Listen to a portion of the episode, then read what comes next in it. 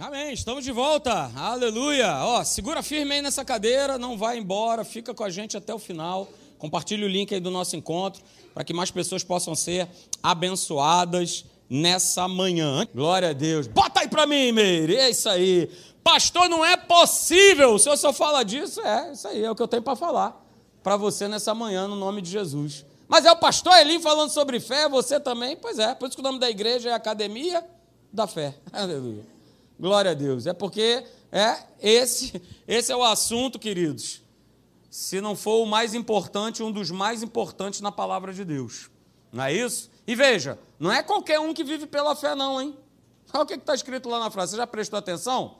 É o justo. E quantos aqui são justos? Levanta sua mão. Aleluia. Levanta a mão. Quero ver. Justos, justos. O justo do Senhor. É, levanta sua mão, cara. Você foi justificado. É o que diz lá em Efésios, nós fomos justificados em Cristo Jesus. Ele nos justificou. Não é isso? E queridos, essa frase aí, como você, né, assim como eu, já está careca de saber, né, ela aparece na. O Sérgio também. O Sérgio também já está, coitado, já careca de saber. Né? Não é isso, Sérgio? Já? Já está, já. Né? De tanto que ele ouviu, ouviu, ouviu, ouviu, ouviu, ouviu. Pelo menos, queridos, quatro vezes. Essa expressão ela aparece na palavra de Deus. Né? Abacuque 2,4. Olha, o meu justo viverá pela fé. Uh, aleluia. Depois aparece em Romanos, lá no capítulo 1, no verso 17. A mesma coisa. Depois vai aparecer de novo lá em Gálatas, capítulo 3, verso 11. Olha, o justo viverá pela sua fé. É? E depois aparece aí, olha, em Hebreus, o escritor aos Hebreus também fala isso aí. Né? O meu justo viverá pela fé. E ele né, continua dizendo o seguinte: olha, que se a pessoa, né, se esse justo retroceder, não tem como Deus é, se agradar dele. Então veja, queridos, essa expressão quatro vezes na palavra de Deus, ela nos revela, ela nos mostra algo que é de suma importância, que é como eu e você nós precisamos viver. Ok? Nós precisamos viver pela fé. Até porque, olha aí o que está em Hebreus capítulo 11, verso 6. Né? De fato, sem fé, olha aí, é impossível. É impossível agradar a Deus. Não tem como agradar a Deus. Não tem como. Está bem explícito aí. Se eu não estiver o quê? Vivendo pela fé. Se eu não estiver exercendo fé. Então, é impossível, não tem como né, eu agradar a Deus se não for pela fé. E a gente tem falado né, a respeito de um tema maravilhoso, que é esse aqui, ó, que é o bom combate da fé. O justo vai viver pela fé e essa vida, ela requer de cada um de nós um combate. Paulo declarou isso, não é isso? Olha aí o que ele declara lá em 1 Timóteo, capítulo 6, verso 11 e 12 ele fala para Timóteo o seguinte: Olha, tu, porém, ó homem de Deus, foge dessas coisas. O pessoal lá estava meio confuso, lá, a igreja estava meio estranha.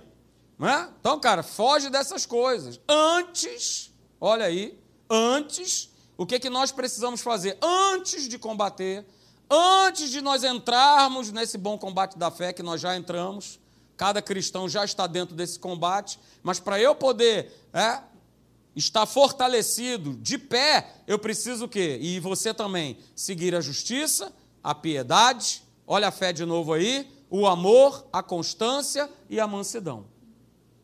Queridos, são palavras-chave.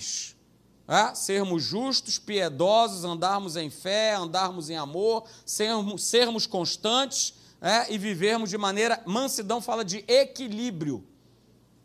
De equilíbrio. Ok? E aí sim, aleluia. Aí sim vem o verso 12. Ah, então, agora eu e você, nós estamos aptos para combater o bom combate da fé. De nós tomarmos posse da vida eterna. Vida eterna é essa que nós fomos chamados. Ok? Eu e você já fomos chamados. Então veja, queridos: justiça, piedade, fé, amor, constância, mansidão, como eu tenho falado aqui, nós precisamos estar constantemente checando o que? O nosso coração. Porque não tem como eu estar né, de boa nesse bom combate da fé se eu estou deixando para trás né, uma vida justa, uma vida piedosa, uma vida que não exerce fé, que não anda em amor com as pessoas, que não é constante, ó, não é constante com Deus, não é constante com as pessoas, é, e não é manso e humilde de coração. Não tem como. Eu serei e você também, nós seremos derrotados nesse bom combate da fé se nós não estivermos vivendo dessa maneira. Ok? E aí, queridos, como é um combate, não é isso? Existem os seus o quê? Os seus inimigos. Ah, pastor, é o diabo? Não, esse aí é inimigo derrotado. Está aí um inimigo que eu não posso colocar aí nessa tela para falar dele, porque ele já é inimigo derrotado. Eu não posso. O que eu vou falar e eu tenho falado é a respeito, né, daquilo que fala a respeito de mim e de você. Porque quem larga a mão desse bom combate da fé somos nós. Ah, o diabo perturba? Perturba. Ele vai perturbar, é o papel dele. É o papel dele ficar perturbando a tua vida e a minha. Ok? Mas somos nós, queridos, que vamos largar ou não. Vamos continuar firmes ou não. Vamos continuar constantes ou não. Somos nós. Então, nós já falamos aqui, a gente vai dar aí uma, uma breve passada aí nesses inimigos que nós precisamos estar atentos em relação a eles, porque senão eles nos derrubam. Pessoas estão fora da igreja porque esses inimigos prevaleceram nas suas vidas. Você sabia disso? Pessoas não estão mais congregando porque esses inimigos tomaram conta. Primeiro deles que nós já falamos são os sentimentos. Né? Vimos lá o texto ó, de 2 Coríntios capítulo 5, verso 7. Qual é o meu estilo de viver? É viver pela fé e não pelo que eu vejo. E visão né? aquilo que eu vejo, aquilo que eu ouço, aquilo que eu sinto, tem a ver com os sentimentos. Porque tudo aquilo que eu sinto, ouço, vejo, né, vai mexer o quê? Com os meus sentimentos. Vai mexer com as minhas emoções. Mexe mesmo. Somos humanos. Nem te contei. Um dia desse estava. Foi quando? Sei lá aqui. Foi essa semana agora. Tocou o telefone, era quase três horas da manhã, o telefone fixo que a gente tem lá. Não é isso? E aí eu que acabei escutando, aí saí do quarto, e o quarto fica trancado com o ar-condicionado, mas eu consegui escutar lá da sala. Aí fui lá atender. Cara, na hora, o que, que passa na tua cabeça? Rapaz, deve ser alguém me ligando às três horas da manhã para dizer que eu recebi um prêmio, né? Você acha que é isso? Alguém acha aqui nessa manhã? Né? Que, né? Claro que não. E aí eu já fui atender o telefone e falei, ai Senhor, o que, que será que é esse raio desse telefonema? Aí quando eu vou pegar o telefonema, né, eis que eu ouço, pai, Pai, me sequestraram. Ai, pai, socorro. Perfeitamente. Ah, ah, toma, toma conta dela aí, hein? E aí fui deitar de volta. Olha só. Não é isso? Mas mexe ou não mexe com a gente? Claro que mexe com a gente. E é aí, queridos, né, é que eu preciso determinar em quem eu vou confiar. Né? Estou confiando mais naquilo que eu vejo, naquilo que eu sinto, naquilo que eu ouço, ou eu tenho confiado né, na palavra de Deus? Porque se eu não confiar na palavra, ela não vai ter efeito, ela não vai funcionar o quê? Na minha vida. Por isso nós falamos o seguinte, olha aí, só para te lembrar, nunca coloque o que você sente antes da o quê? Da palavra de Deus. Não faça isso porque os sentimentos, como diz a própria palavra, eles são enganosos. Eles são enganosos. Ok? E você não pode esquecer essa outra frase aqui que nós já falamos: o domínio dos sentimentos. Ele vai fazer o quê? Vai empurrar a minha e a tua fé para onde? Para baixo. Mas o exercício da fé, o que, é que ele vai fazer na minha e na tua vida? Vai ajustar esses sentimentos. Por isso é importante viver pela fé. Agora, se o sentimento está dominando, a fé já era. Agora, se a fé em Deus e na Sua palavra é que domina, eu vou o quê? Ajustando, equilibrando é, esses sentimentos. E aí eu posso tomar a decisão que vai justamente ajustar aquilo que eu sinto. Não é isso? Ou todo mundo de manhã acorda pulando da cama, vibrando, porque, ai, vou trabalhar, que maravilha. Que, cinco e meia da manhã, ai, que beleza. Não, o que o teu sentimento pede é, não, mais, mais 15 minutinhos, mais um pouquinho. Mas você não decide ajustar o que você está sentindo, aquilo que você precisa? Decide ou não decide? A gente decide. E assim vale para toda a nossa vida. Eu preciso, você também, ajustar os nossos sentimentos. E a gente só vai ajustar pela fé, em nós acreditarmos em Deus. Ah, pastor, eu ando sentindo aí uns negócios esquisitos e tal. Então ajusta aquilo que você está sentindo à realidade da palavra. Ó, oh, recebemos o testemunho aí, a gente não está orando? Toda quinta-feira, domingo pela manhã, né, a irmã de uma pessoa aqui dessa igreja foi curada de câncer. Você crê nisso? Beleza. Então a gente precisa ajustar os nossos sentimentos ao que eu sinto, ao que eu vejo, ao que eu estou lendo. Ih, não tem mais jeito, ih, já era. Mas o que, que a palavra de Deus ela fala? Se eu ajustar o que eu estou sentindo, queridos, à palavra, ah, a gente vai colocar tudo que eu possa estar tá sentindo no seu devido lugar. Exatamente no seu devido lugar. Então nós falamos sobre isso. Falamos sobre o segundo inimigo, né, que é o medo. Esse é um inimigo que se levanta para cada um de nós, e nós falamos aqui, né, que se o medo ele prevalece, não tem como eu viver pela fé, porque eu vou viver o quê? Sobressaltado, com medo, desesperado. Ai, meu Deus. Ah, mas se eu estou vivendo pela fé, ah, queridos, o medo ele não vai prevalecer. Até porque, olha o que está escrito, é sempre o que está escrito. Não é o que eu acho, nem o que você acha, mas é o que está escrito. Deus não nos tem dado espírito de medo. Deus não nos tem dado espírito de covardia, Deus não nos tem dado espírito de temor. Não foi o que nós lemos lá em Deuteronômio 31, do verso 6 a 8? Ó, oh, não temas, ó, oh, não se atemorize. Josué capítulo 1, tá lá Deus falando com Josué. Josué, não tema, cara, não tenha medo. Esse é o espírito de Deus, né? Não é um espírito de covardia, mas é um espírito de poder, de amor e de equilíbrio. É a continuação desse texto aí. Então, queridos, veja, nós aprendemos, né, que o medo é a força que o diabo usa o quê? Para impedir que os filhos, que as filhas de Deus conquistem vitórias. Porque se eu estou aprisionado por esse espírito de medo, eu não vou progredir, eu não vou avançar, eu vou ficar paralisado. O medo tem essa força. E o diabo usa muito bem isso para paralisar homens e mulheres de Deus, filhos e filhas de Deus.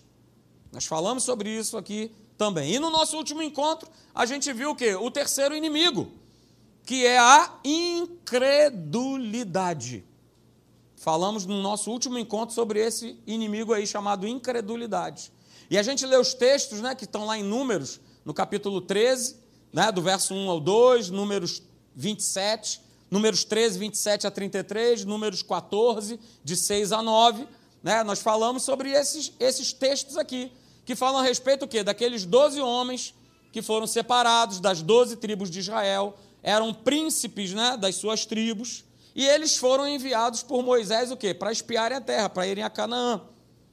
Dez desses homens, você conhece a história, né, trouxeram né, um relato para Moisés e para o povo desesperador e incrédulo.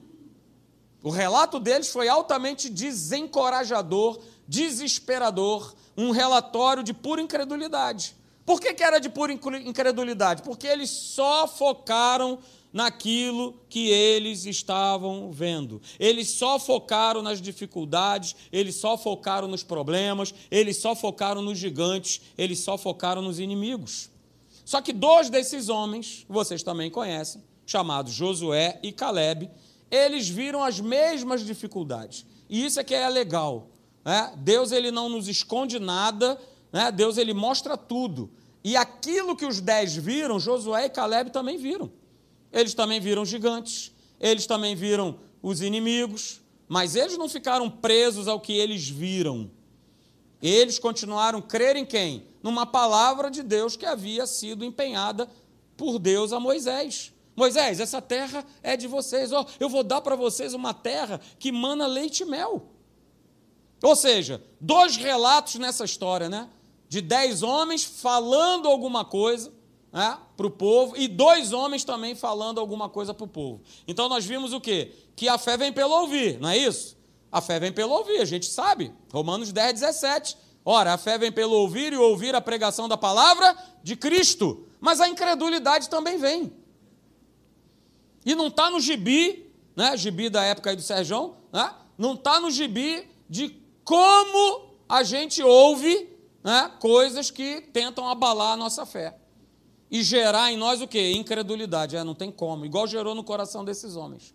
É, não tem como, é, tá vendo? Não tem jeito. Não, aqui não tem como prosperar. Ih, aqui não, não. Rio de Janeiro. Ih, rapaz, esquece. É, São Gonçalo. Ih, não. Ih, ih, ih, ih, ih. Tá aí você aprisionado pela incredulidade. Deus não depende de local, de sistema de governo, de partido político, de homem, de mulher, para fazer eu e você nós prosperarmos segundo a sua boa palavra. Ele não depende disso. Mas a gente precisa tomar um cuidado, porque aquilo que a gente ouve, é, se for palavra, vai gerar fé. Mas se for fora da palavra, provavelmente vai tentar gerar incredulidade. Incredulidade no teu coração. Números 13, 27 fala exatamente isso. Eles relataram a Moisés aquilo que eles viram. E começaram o quê? Diz a palavra, a infamar o povo. Pô, Moisés, é isso mesmo? Tirou a gente para morrer aqui, nessa terra? Foi para isso que a gente saiu do Egito? Ó, vou te falar, hein? Estava lá cortando minha cebola, meu alho, estava melhor, hein, Moisés? Ô, fala sério, hein? Ô, Moisés, meu querido, como é que é? É isso mesmo? Você vai deixar a gente aí morrer? Mas uma palavra já havia sido empenhada para eles. Ó, oh, a terra é boa, a terra mana leite e mel. E eles viram isso. Porque viram lá que os homens estavam carregando o quê? Tinha que precisar de dois camaradas para carregar um cacho de uva. Imagina o tamanho desse cacho. Já pensou? Qual era o tamanho desse cacho de uva? Dava para alimentar o quê? Pelo menos umas 100 cabeças. Um cacho dessa proporção. Imagina as outras coisas. O tamanho que eram. Mas mesmo assim o povo que duvidou da palavra de Deus. O povo preferiu dar crédito àquelas dez camaradas com aquele relato incrédulo do que ao que Josué e Caleb e que o próprio Deus havia falado que aquela terra eles iriam possuir aquela terra, aquela terra seria deles. Então a gente viu aqui, queridos, que veja, né, a incredulidade ela sempre descobre o que? Impossibilidades. A incredulidade sempre olha para as circunstâncias. A incredulidade sempre olha para os obstáculos. E nunca vai olhar o quê? Para a palavra de Deus. Eles não quiseram, eles desconsideraram aquilo que Deus havia falado para eles. Se Deus já não havia falado que a terra era boa, Deus já não havia falado que a terra era deles, por que estavam duvidando? Ah, porque viu gigantes. Ah, porque viu isso. Ah, porque tem muito inimigo. Opa, que história é essa? E aí, né, nós aprendemos né, que a incredulidade, baseado nesse texto aí de números que nós lemos, capítulo 13 e 14, né, ela vai produzir algumas coisas. A incredulidade ela tem os seus filhotinhos. Olha só. E o primeiro filhotinho da incredulidade chama-se incapacidade. Se eu sou incrédulo é, em relação a Deus, em relação à Sua palavra, queridos, eu me torno uma pessoa incapaz. E foi exatamente o que eles declararam no verso 31 de Números 13. Os homens que tinham subido disseram, ó, disseram: "Não poderemos subir contra aquele povo, porque é mais forte do que nós". Se sentiram que incapazes. Será que eles não pensaram em nenhum momento que com eles estava o Deus dos exércitos, o Senhor todo-poderoso, o rei das batalhas? Não, mas eles preferiram ficar, não, mas o povo lá ó, é mais forte do que a gente. E aí, com essa declaração, com essa atitude, é, o povo simplesmente anulou uma promessa que havia sido dada por Deus àquela gente. Porque só ficaram presos aos obstáculos, só ficaram presos naquilo que sentiam, só ficaram presos na sua humanidade. Ficaram presos de, é, realmente, não dá. Nós não somos capazes de conquistar essa terra. Por que, que eles chegam a essa declaração? Porque eles estavam olhando para a sua humanidade. A sua capacidade, ah, não, é, é minha capacidade, é realmente. Na minha capacidade, na minha força, não tem como conquistar. Mas nós falamos isso aqui, queridos, guarda isso nessa manhã, repetindo para você: o que Deus disse e diz é o que vale e continuará valendo pela eternidade. Você pode repetir essa frase? O que Deus disse e diz é o que vale e continuará valendo pela eternidade. Se ele falou, está falado.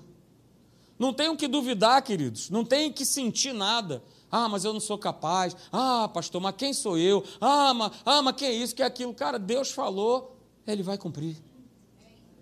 Aleluia. E quer ver outro filhotinho da incredulidade que nós vimos aqui também? Olha aí, a incredulidade ela produz é, um outro filhotinho chamado inferioridade. Porque foi dessa maneira que aqueles homens se sentiram. Eles se sentiram inferiores aos demais povos. Povos que não conheciam a Deus, povos que não eram tementes ao Senhor, mas eles se sentiram inferiores.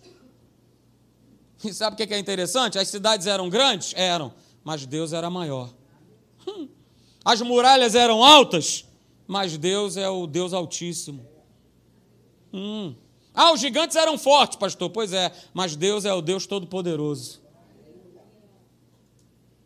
Então, queridos, nós falamos aqui, né, no último encontro, a fé, ela olha para Deus e vence as dificuldades. Agora, a incredulidade vê as dificuldades e faz o quê? Duvida de Deus. A fé vai olhar sempre para as possibilidades. A fé vai olhar sempre para a palavra. A fé vai estar sempre mostrando: olha o que Deus disse, olha o que Deus falou, olha o que, que ele mostrou. Agora a incredulidade vai ficar querendo mostrar para mim e para você que é difícil, que não tem como, que você não é capaz, que você é inferior, que você é isso, que você é aquilo outro. Sai dessa, cara. Fica com a palavra, fica com o que a palavra diz ao teu respeito. Outro filhotinho, né, que nós vimos aí da incredulidade, queridos, é o desânimo que nos outros. A incredulidade que as pessoas possam estar vivendo, elas, elas contagiam, elas contaminam as outras pessoas. Por isso a gente fala, né? Vem para a igreja, esteja aqui com a gente. Por quê? Porque aqui, pelo menos, se espera que nós, os irmãos, a gente possa estar o quê? Abençoando e contagiando uns aos outros com a palavra. E não desanimando. Mas às vezes até dentro da igreja isso acontece. O próprio pregador fala: Ih, olha. Ai, Jesus. Tá difícil, hein, gente? Poxa, mal começou o ano. Ai, meu Deus. Ai, Jesus.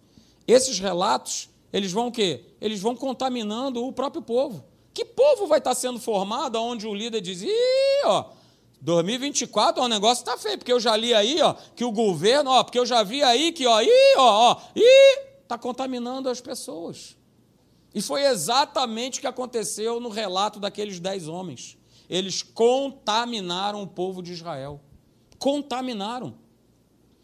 Em Números 14 diz que toda a congregação chorou. Claro, o que eles ouviram foi só desgraça, só que não pode, só que não vai dar, que não tem jeito. O que, é que eles iam fazer? Foram contaminados.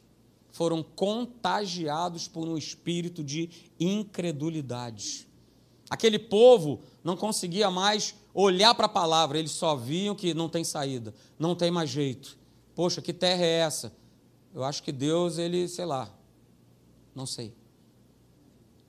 Traz esse filhotinho aí chamado desânimo. E o último que nós vimos, queridos, que a incredulidade ela faz, é o que? Baixar a nossa o quê? A nossa autoestima. Foi o que aconteceu exatamente com aqueles homens. Eles declararam lá, né, em Números 13, 33, que eles eram, aos próprios olhos dele, como quê? Como gafanhotos.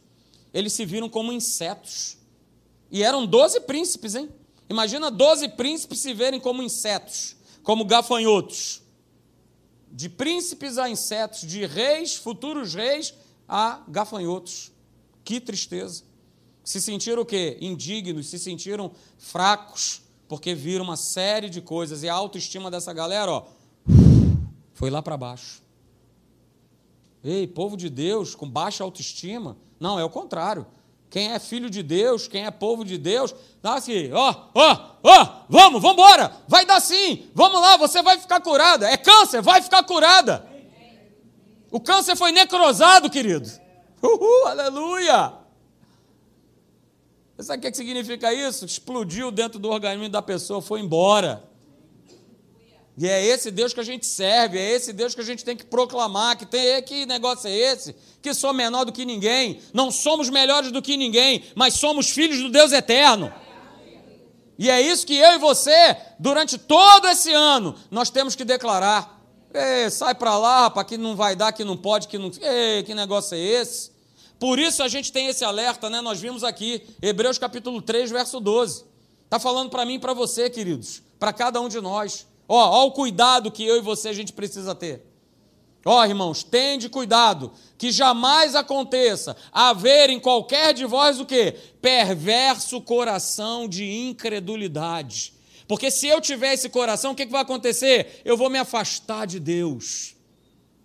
Eu vou meter o pé, na linguagem de hoje. Bíblia na nova tradução do pastor Marcelo. Eu vou meter o pé. Estou com um coração de incrédulo, de perverso coração de incredulidade, eu vou meter o pé. Eu vou sair fora, eu vou me afastar de Deus. E nós falamos sobre isso, queridos, sobre esse, esse inimigo chamado incredulidade. E hoje eu quero ver com você né, esse quarto inimigo. Ih, olha aí. Ai, Jesus amado. E o que os ansiosos digam, não, não. Ô oh, Senhor, sete dias e você já está ansioso, Jesus. Quarto inimigo, queridos, nesse bom combate da fé chama-se ansiedade. Ansiedade. E aí eu vou fazer aqui algumas perguntas, você não precisa me responder. Você que está aí na internet também, não precisa me responder, fica tranquilo. É só para você pensar. Ah? É só para o bifinho ser cortado, né? Uma delícia, para você ir pensando. Né? A primeira pergunta é simples: você é uma pessoa ansiosa? Segunda pergunta, aos nobres acadêmicos da fé: você vive antecipando os problemas?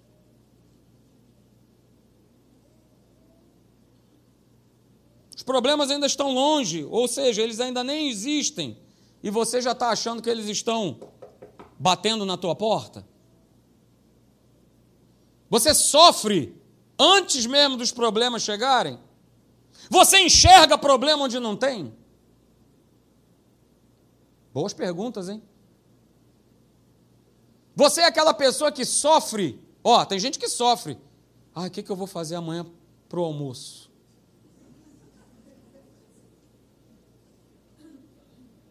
Tem gente que sofre que, meu Deus, que roupa eu irei vestir?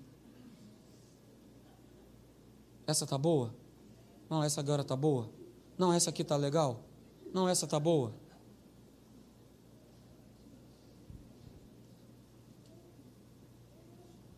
Você sofre com o que você vai comer, com o que você vai vestir. Você tem sofrido, né? Aonde você vai morar? Será que você tem sofrido aonde você vai trabalhar, onde você vai estudar? Tem gerado ansiedade? Será que você tem né, sofrido por onde o teu filho vai estudar? Está gerando aí uma ansiedade. Pastor, ainda não consegui escola para o meu filho e já fui isso, aquilo, outro. Será que você tem vivido ansioso a respeito do teu futuro? Hum? Ou vai fazer que nem a mulher do cabelo de fogo que cantava Como será o amanhã?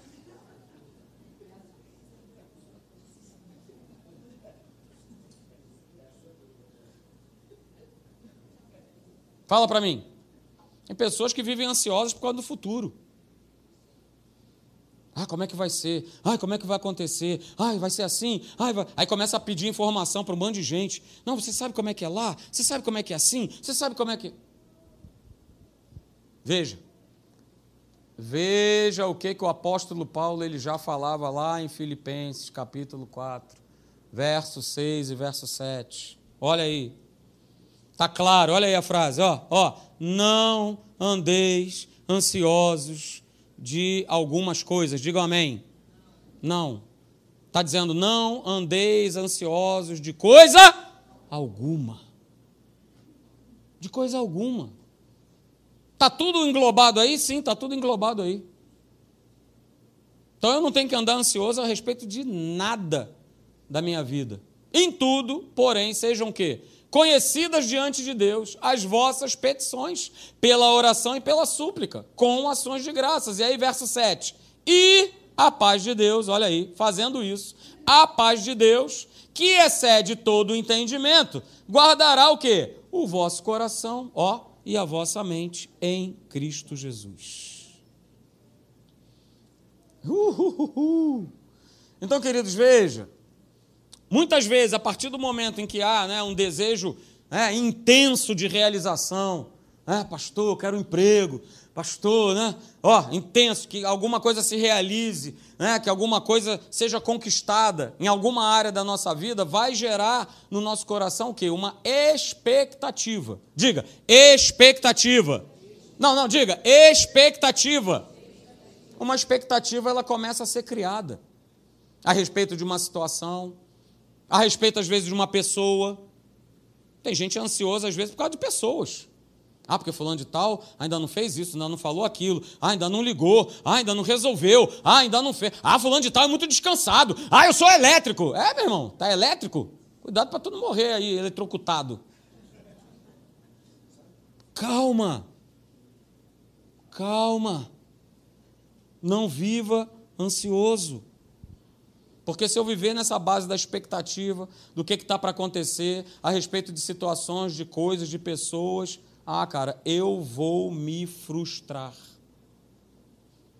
E aí eu começo a viver as frustrações é, e vou abandonando esse bom combate da fé.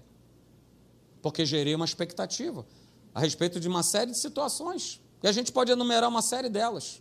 Comprar um carro, comprar um apartamento.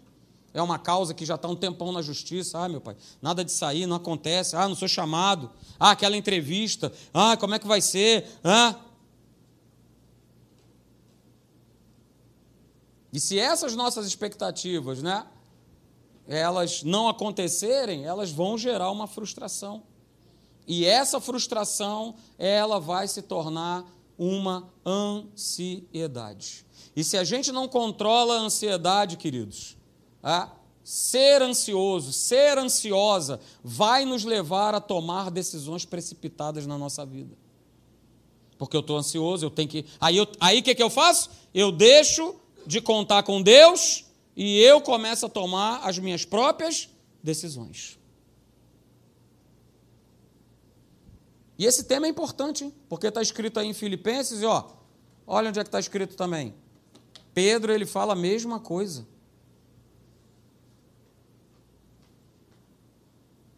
Pedro, ele vai falar, ele vai abordar a mesma coisa. Olha, a gente precisa lançar sobre Cristo Jesus a nossa ansiedade. E aí ele complementa dizendo: sabe por que, que eu e você a gente precisa fazer isso? Porque ele tem cuidado de nós. Então eu não posso, ó, eu não posso, você não pode, nós não podemos viver de maneira ansiosa. Porque ou eu creio nisso que está escrito, ou eu vou viver uma vida de ansiedade. E ó, quantas pessoas, quantas pessoas têm tomado o famoso remedinho para poder, ó, para poder ter as suas emoções o quê? equilibradas, né? Para ficar ali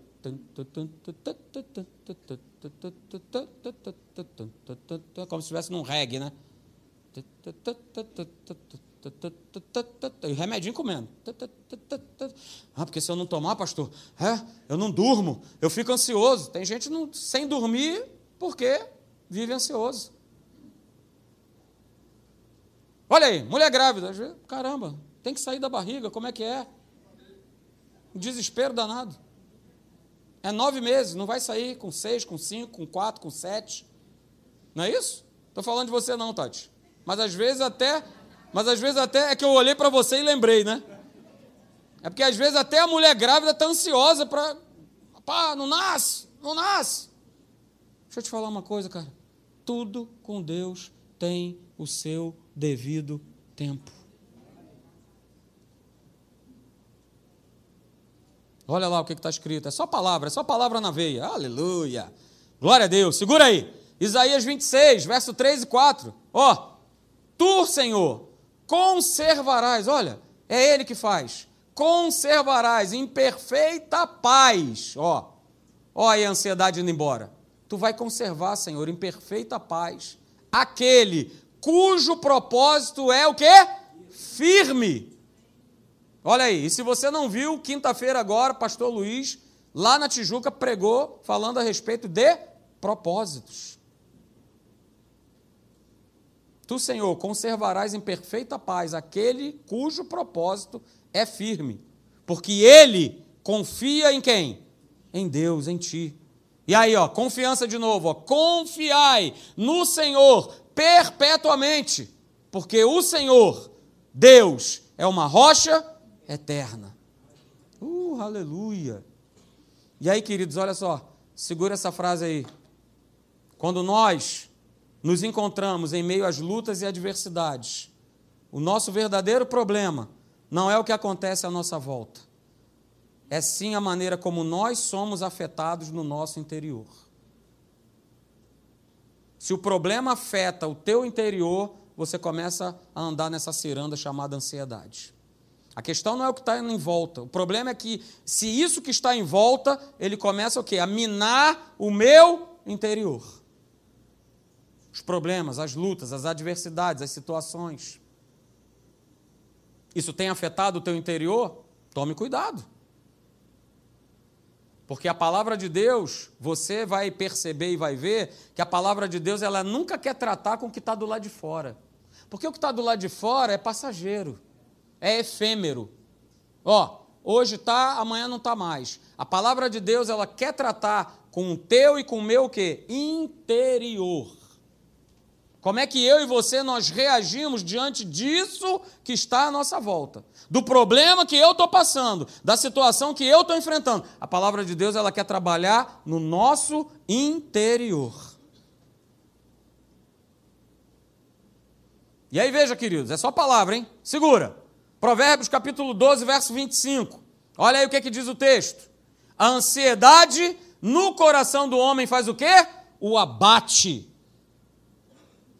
Mas a boa palavra o alegra.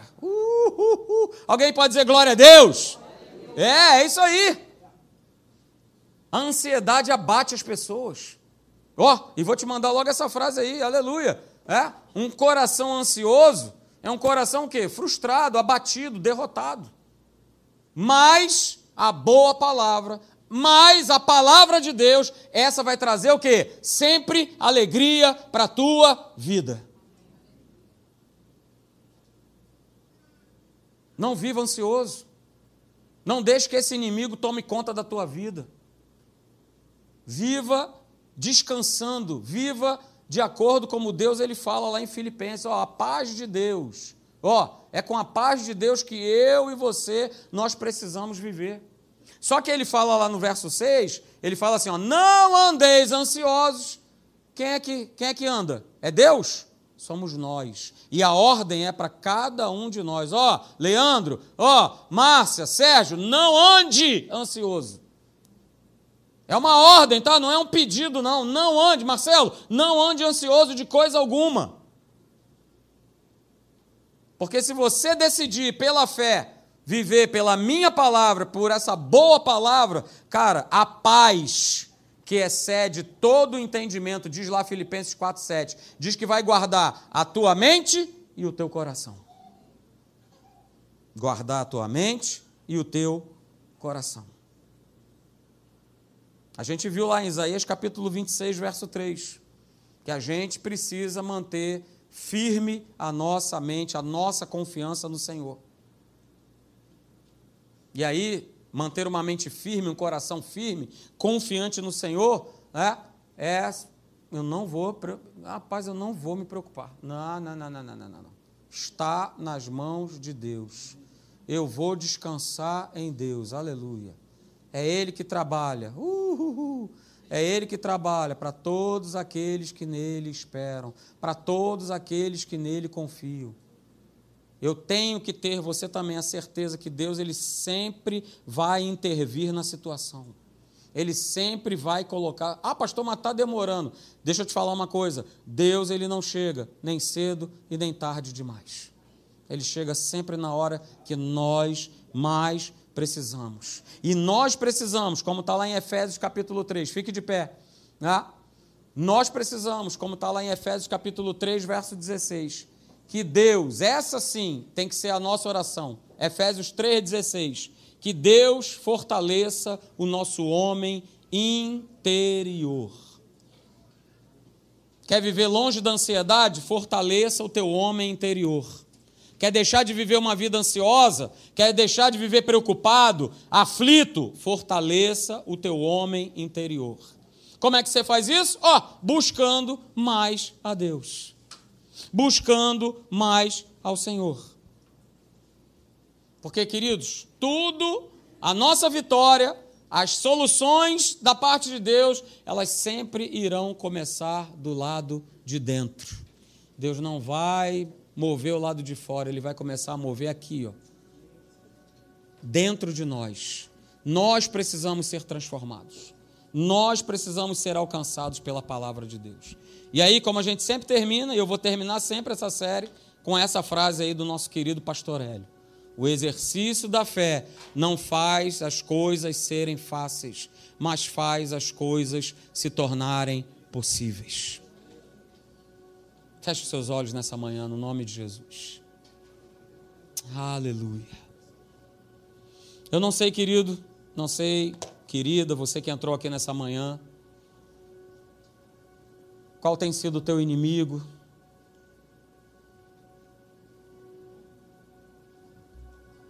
Se é o medo, se é a incredulidade, se são os sentimentos, se é a ansiedade, porque tem que resolver, tem que acontecer. Ah, se não acontecer, ah, ah então tudo está gerando uma série de coisas. Quero falar para você nessa manhã, no nome de Jesus. Coloque-se, descanse sob a poderosa mão de Deus. Nós estamos tratando sobre o bom combate da fé. É um combate que já foi ganho na cruz do Calvário. Já foi ganho. Mas o inferno vai perturbar. Ele vai mexer com o lado de fora. Ele vai mexer com os nossos sentimentos, com as nossas emoções. Ele vai tentar provocar medo. Ele vai tentar é, com que nós larguemos a Deus e vivamos na, na incredulidade. Ele vai tentar te agitar, ele vai tentar fazer com que você viva ansioso, ansiosa. Ah, meu irmão, minha irmã, Deus não nos criou para vivermos dessa maneira. Deus criou a cada um de nós para que nós, sobre a face da terra, nós sempre mantivéssemos firmes a nossa confiança em Deus, sabendo que Ele cuida de nós, sabendo que Ele não nos desampara, sabendo que Ele está conosco. Por isso a gente vê várias e várias e várias vezes, repetidas vezes na palavra de Deus: não temas, não temas que eu sou contigo. Ó oh, Jairo, não temas. Olha, não temas, não temas, não fique ansioso, não viva ansioso. Não é o que nós vimos lá em 1 Pedro 5,7? Não andeis ansiosos de coisa alguma, porque Ele tem cuidado de nós. E a grande pergunta nessa manhã é: você tem acreditado nesse cuidado? O ano está só começando. Tantas coisas Deus ele já fez, faz e e quer fazer, quer te abençoar, quer manifestar a sua glória, o seu poder sobre a tua vida. Ah, querido, mas não permita que esses inimigos eles tomem conta da tua vida. Porque se tomarem conta das nossas vidas, eles vão nos paralisar. E aí vai começar: ah, hoje eu não quero ir para a igreja, não. Ah, hoje eu não estou com vontade. Ah, hoje eu não estou sentindo vontade de orar. Ah, hoje eu não estou sentindo vontade de ler a Bíblia. Ah, eu não estou sentindo vontade de perdoar. Ah, eu não estou sentindo, eu não estou sentindo. E aí a reboque vem medo, incredulidade, ansiedade, preocupações. E só aumentam as doenças psicossomáticas das pessoas. E as doenças psicossomáticas, elas passam para o corpo. É a dor aqui, é a dor lá, é um caroço que aparece, é uma situação, é um isso, é um aquilo outro, são as taxas todas altas, é a pressão que sobe. Porque eu tenho escolhido não viver pela fé, mas vivido pelos sentimentos, vivido por, pelo que esse mundo me sugere a viver. Não, não, não faça mais isso. No nome de Jesus.